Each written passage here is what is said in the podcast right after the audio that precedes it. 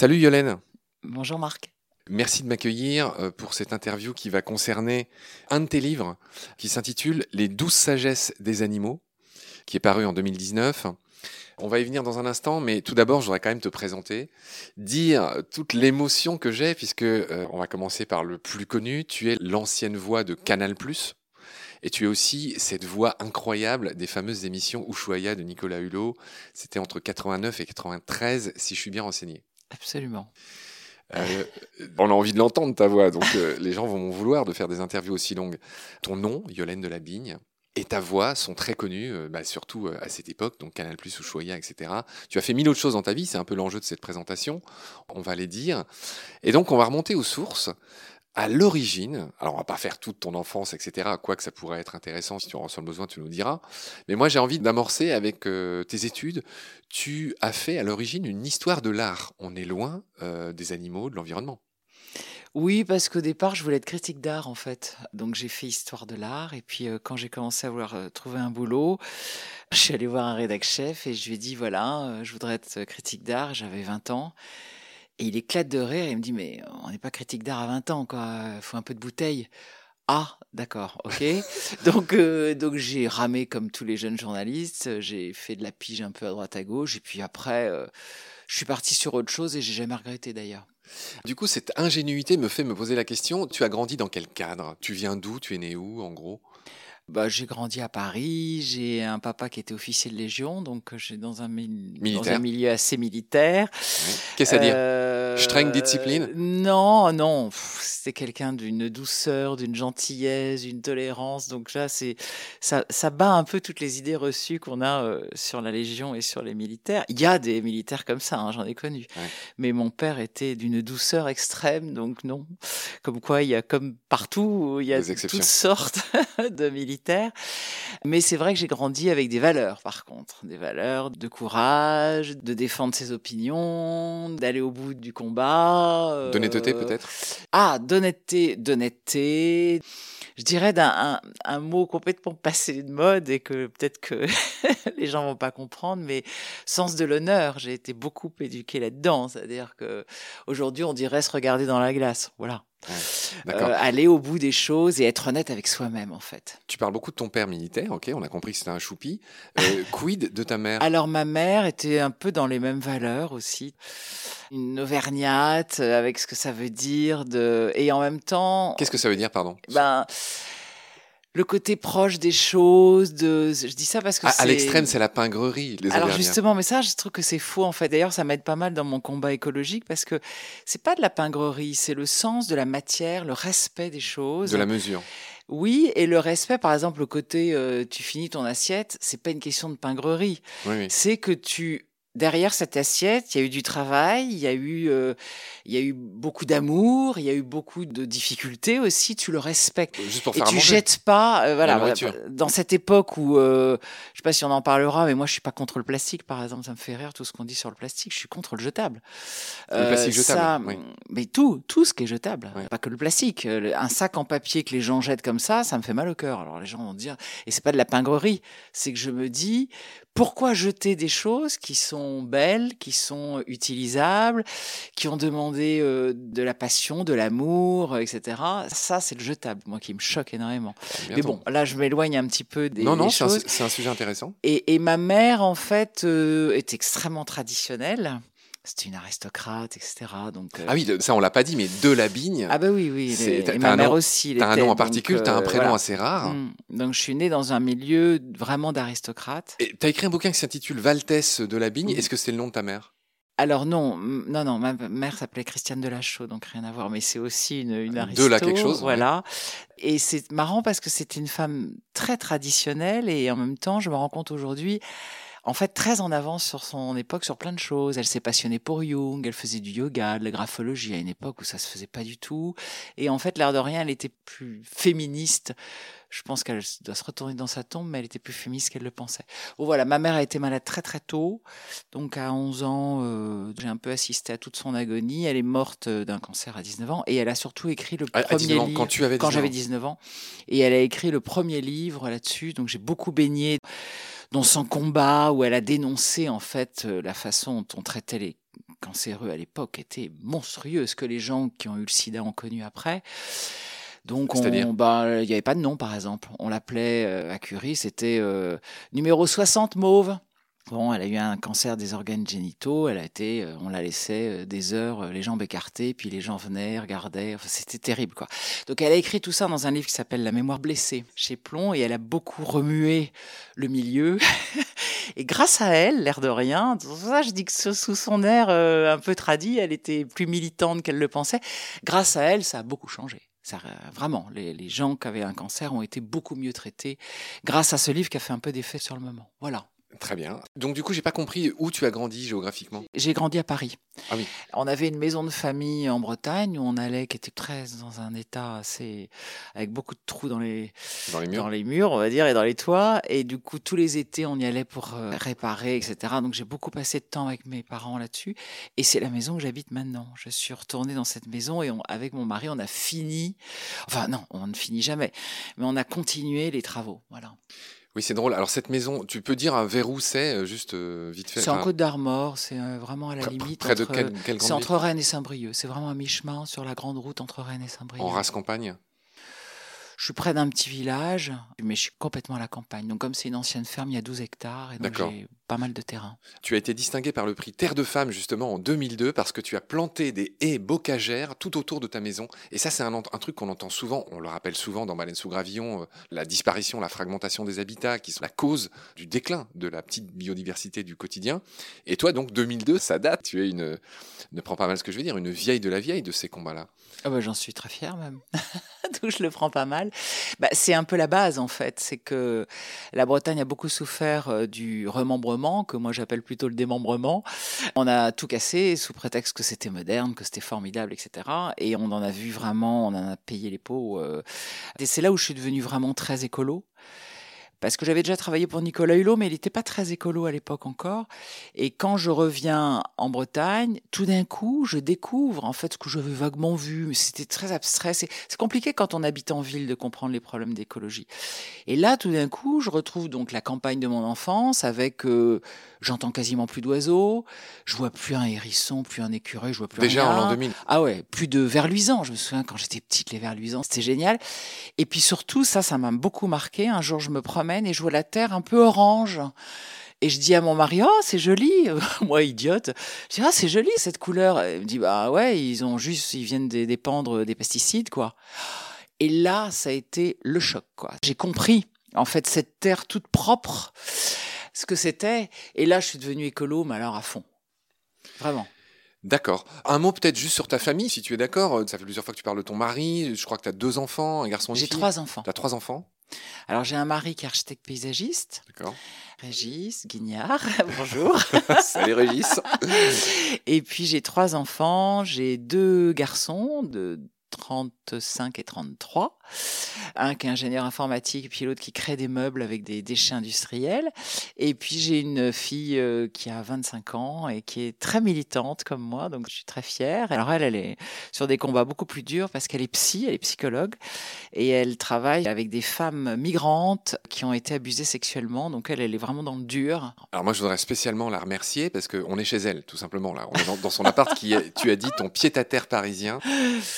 C'est comment son prénom? Maël. Donc on remercie euh, Maël au passage.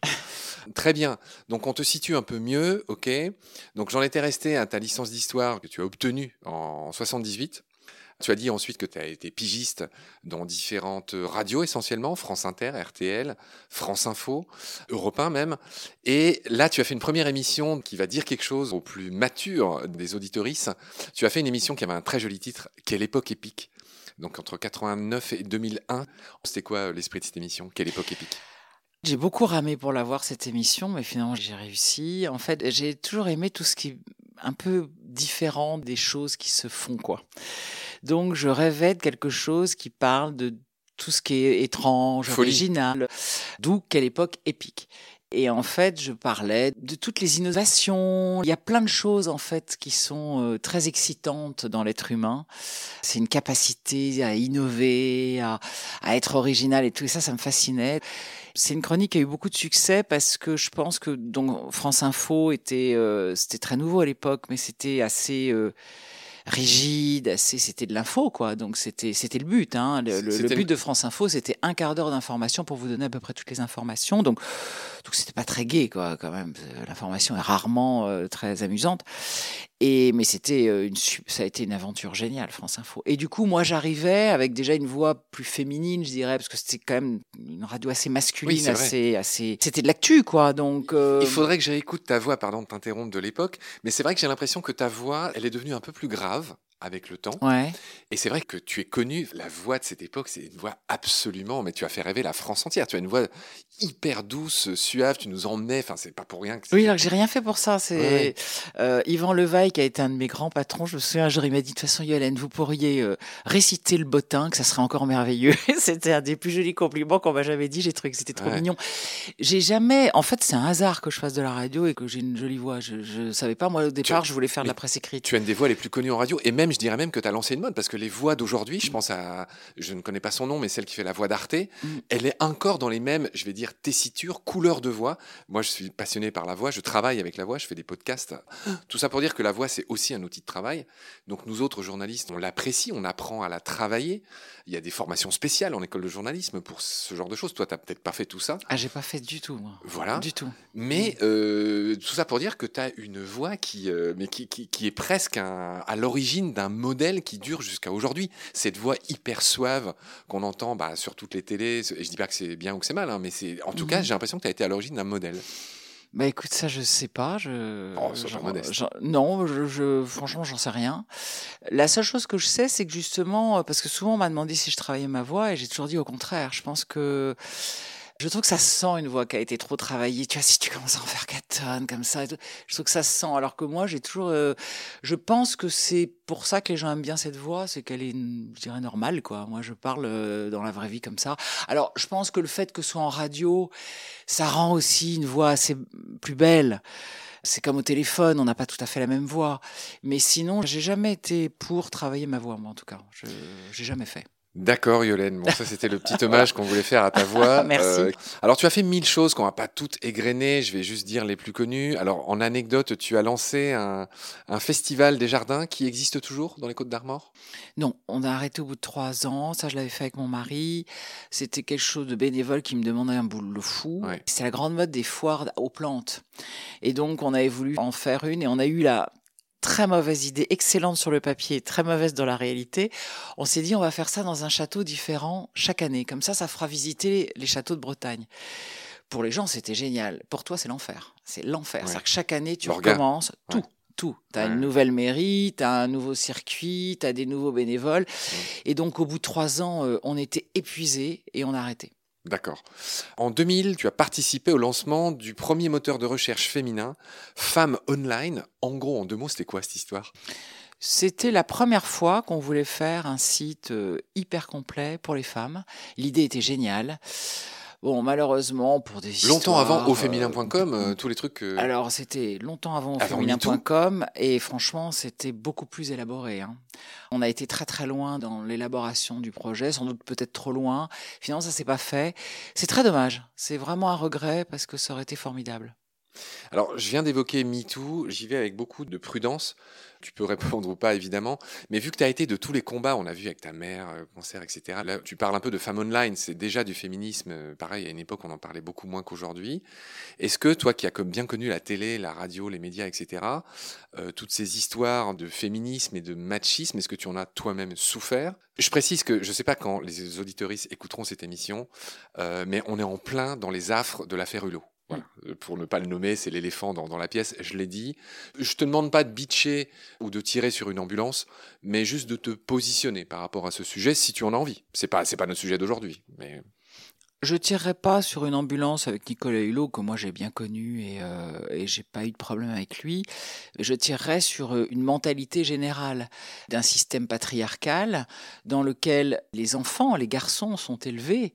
On est un peu tous fautifs de cette histoire-là et c'est pas que un exemple parmi d'autres. C'est pour ça que je suis profondément féministe et j'ai écrit un livre qui s'appelle Sois belle et bats-toi, où le titre est bien explicite, c'est-à-dire que tu as le droit d'être féminine, de mettre du rouge à lèvres et des talons hauts si tu as envie. D'avoir une belle voix dans les émissions Par exemple. Un peu, parce que ça je l'ai pas dit, mais ça pourrait faire aussi un peu speakerine, tu vois. Pourquoi pas? Oui, Je oui, dis pas que ce fut le mais cas. ça ne me dérange pas. En fait, on a le droit d'être soi-même et de se défendre. Ce livre, je l'ai écrit parce que je déjeunais avec ma une éditrice. En et- 2014. Voilà, et je lui dis, je suis très féministe. Et elle me dit, ah bon? T'es féministe, mais euh, les féministes, c'est toutes des hystériques. euh, Sous-entendu, c'est toutes des mal baisées. Mais, mais qu'est-ce que tu me fais là? Je... Et là, euh, on a commencé à en discuter. Et du coup, ce livre est sorti comme ça Sois belle et bats-toi. Et comme un homme, sois ce que tu es, sois euh, beau, musclé, euh, ce que tu veux, poilu. Mais c'est pas pour ça qu'il faut euh, être violent ou être brutal. Et pour moi, être féministe, c'est être humaniste. Donc je vais plus loin que Nicolas Hulot. C'est que je suis très contente de ce qui se passe aujourd'hui. MeToo, PPDA, Nicolas Hulot, tous ces gens-là, tant mieux. Parce qu'à un moment, il faut, comme ce que tout le monde dit, la parole se libère, mais il faut surtout qu'on réapprenne le respect. Et c'est évident qu'on est, nous, dans les médias, dans un milieu Pardonne-moi, tu dis réapprendre, mais c'est apprendre. Ça fait des millénaires que ce système. Alors apprendre, tu as raison, apprendre, tu as raison. Et tout ça, ça tient en un seul mot, c'est le mot respect. Mais c'est comme l'écologie, c'est que un seul mot, respect. Le jour où on respectera une femme telle qu'elle est, on respectera un enfant tel qu'il est, on respectera un animal et un végétal tel qu'il est, le monde ira mieux. Mais alors là, il y a du boulot, voilà. On va continuer à, à te présenter. Il y avait beaucoup de choses à dire sur toi, ta personnalité, ton parcours. Encore une fois, je ne pourrais pas tout dire, tout ce que tu as fait, mais il y a une période importante. Entre 2007 et 2014, tu as lancé le concept Néoplanète, que beaucoup de gens connaissent. Donc en 2016, c'était le magazine en premier, c'était un magazine gratuit. Ensuite, en 2008, tu as fait un site qui s'appelle Néoplanète, euh, qui existe toujours.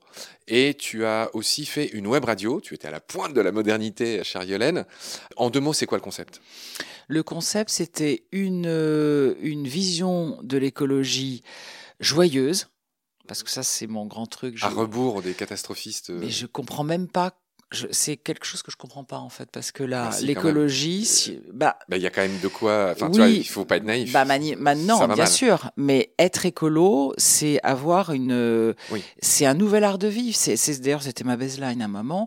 C'est euh, aimer la vie, quoi. Justement, on a toujours l'image quand on est écolo d'être des peines à jouir, mais je sais pas d'où ils sortent ça. C'est non, mais c'est, ça, ça m'exaspère. Dans cette que- émission, tu nous amènes sur un terrain très sexuel à chaque fois. Donc Néoplanète, c'était montrer que euh, on peut être gourmand, être bien dans sa peau, euh, aimer rigoler, euh, etc. et être écolo. Donc c'était un journal et une radio, etc. euh, très joyeuse. Avec on avait des recettes de cuisine, on avait des tas de trucs marrants, on avait des people, on avait en fait la vie quoi, mais sous un prisme de respect de la planète, donc de l'écologie. Donc c'était grand public, joyeux et positif. Voilà ce qu'on pouvait dire là-dessus. Je passe vite sur tes chroniques à Europe 1 qui avait un joli titre Âge d'horizon. Mhm. Euh, tu as, vraiment l'art des titres euh, entre époque épique, euh, que l'époque épique et art d'horizon. Bravo pour ça. hein. Moi j'aime beaucoup mon titre Baleine sous gravillon. Tu... Bah, Ouais. tiens, d'habitude je, je le demande en fin d'émission. Là je vais te le demander maintenant, tiens, puisqu'on parle de titres un peu chiadés. Qu'est-ce que tu penses Tu as le droit de rien penser. hein. Qu'est-ce que tu penses de Baleine sous gravillon? Ça évoque quelque chose chez toi? Bah, c'est insolite. Parce que tu te dis, tiens, une baleine euh, sous gravillon, qu'est-ce que ça veut dire euh, Problème. Problème. Et en même temps, donc c'est un bon titre parce qu'un un bon titre, pour moi, il doit, hum, il doit donner envie. Tu lui donnes envie parce qu'on se dit, tiens, ça veut dire quoi J'ai envie d'en savoir plus. C'est ce que dit un peu tout le monde. Il me semble que Cyril Dion dit la même chose. Bref, trêve d'autopromo. Euh, chère Yolène, tu as créé en 2016 les universités d'été de l'animal où se pressent les meilleurs spécialistes de l'intelligence animale. Donc ça, ça perdure? Alors ça, c'est complètement mon activité aujourd'hui. Disons qu'après 12 ans euh, d'activité sur l'écologie euh, qui m'ont épuisé, Ouais. C'est très compliqué en fait. L'écologie, c'est très polémique. Tu passes ton temps à te faire engueuler par tout le monde parce Ouais. que les gens, en fait, comprennent pas grand-chose. Tu vas pas te faire des copains, là. Bah oui, mais c'est quand même la réalité. Mais c'est normal parce que c'est hyper compliqué l'écologie. Ouais. Tout le monde voudrait, et c'est normal. Je ne juge pas là, je donne juste un, un constat au bout de 15 années de militantisme. Enfin, en fait, tout le monde a envie que ce soit simple. On a tous envie d'avoir des solutions, des politiques qui disent voilà, on va faire des éoliennes, vous allez voir, ça va être génial. Oh super, des éoliennes, incroyable. Ouais. Et puis euh, tu fais ton enquête, tu regardes et tu te rends compte que bah non, les éoliennes c'est vachement compliqué, que c'est pas si bien que ça, etc. Et c'est et en fait l'écologie c'est toujours ça. Parce que c'est subtil, c'est technique, c'est c'est très compliqué.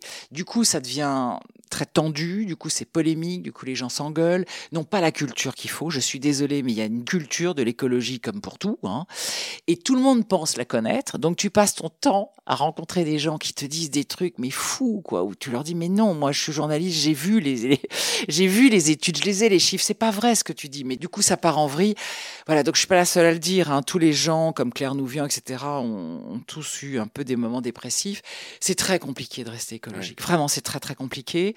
Donc à un moment, tu achètes un peu ta paix quand même. Et du coup, moi j'étais très fatiguée. En plus, ça rapporte pas un rond, faut le savoir, c'est que tu n'arrives pas à vivre. Ah bah, parce que, quelque chose. euh, Bah voilà, il n'y a, il y a pas de sponsor, donc euh, donc euh, tu bosses tout le temps, tu te fais engueuler et tu gagnes pas ta vie. Donc a un moment, tu fais un peu un bilan. Tu bosses comme un âne, tu t'en prends plein la gueule et tu gagnes pas de thunes. Et- exactement. Qui veut faire ce métier? Bah voilà, c'est un peu ça. Bah c'est pour ça qu'il y en a pas beaucoup. Hein. Faut pas se leurrer. hein. Il n'y a pas beaucoup de gens euh, comme Cyril Dion, tu vois, qui euh, qui lui-même, je ne sais pas s'il est toujours en train de te dire que la vie est joyeuse. Hein. Je pense Non, que c'est très difficile pour lui.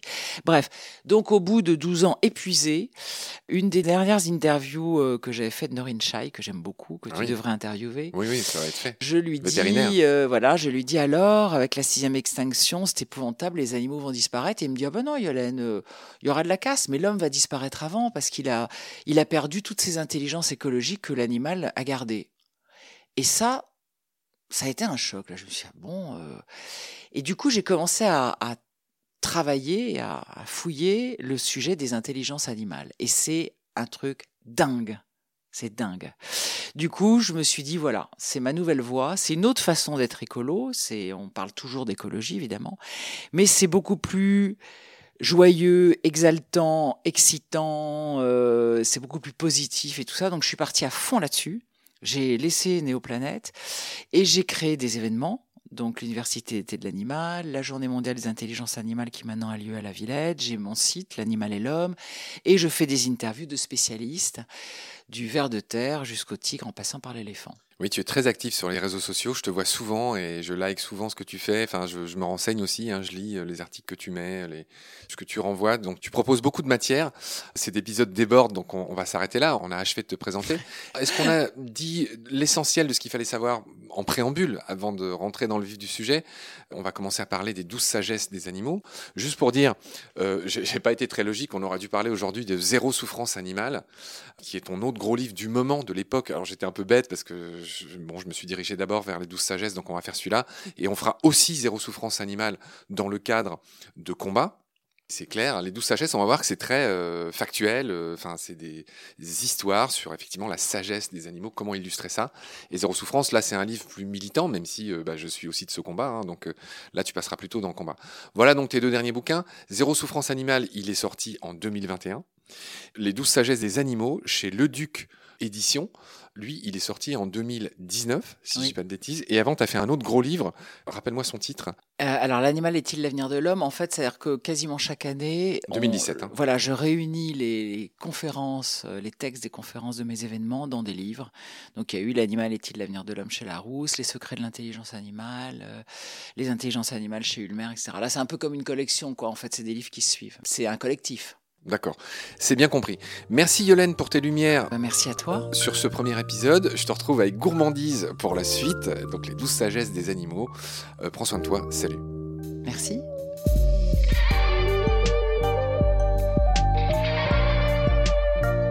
C'est la fin de cet épisode. Merci de l'avoir suivi. Pour continuer, nous avons besoin de votre soutien. Et vous pouvez nous aider simplement, en quelques clics et gratuitement. Il suffit par exemple d'utiliser le moteur de recherche solidaire Lilo. Ainsi, chacune de vos recherches sur Internet générera des gouttes qui seront reversées au projet de votre choix, comme Baleine sous gravillon par exemple. Vous pouvez par ailleurs vous abonner à nos podcasts comme d'habitude, partager les liens, devenir adhérent de l'association BSG ou encore faire un don sur Helloasso ou sur Tipeee. Grand merci par avance. Je remercie tous mes équipiers pour leur aide précieuse Je vous retrouve bientôt pour de nouveaux épisodes. Et d'ici là, prenez soin de vous et de ce qu'il y a autour de vous. Merci. À bientôt.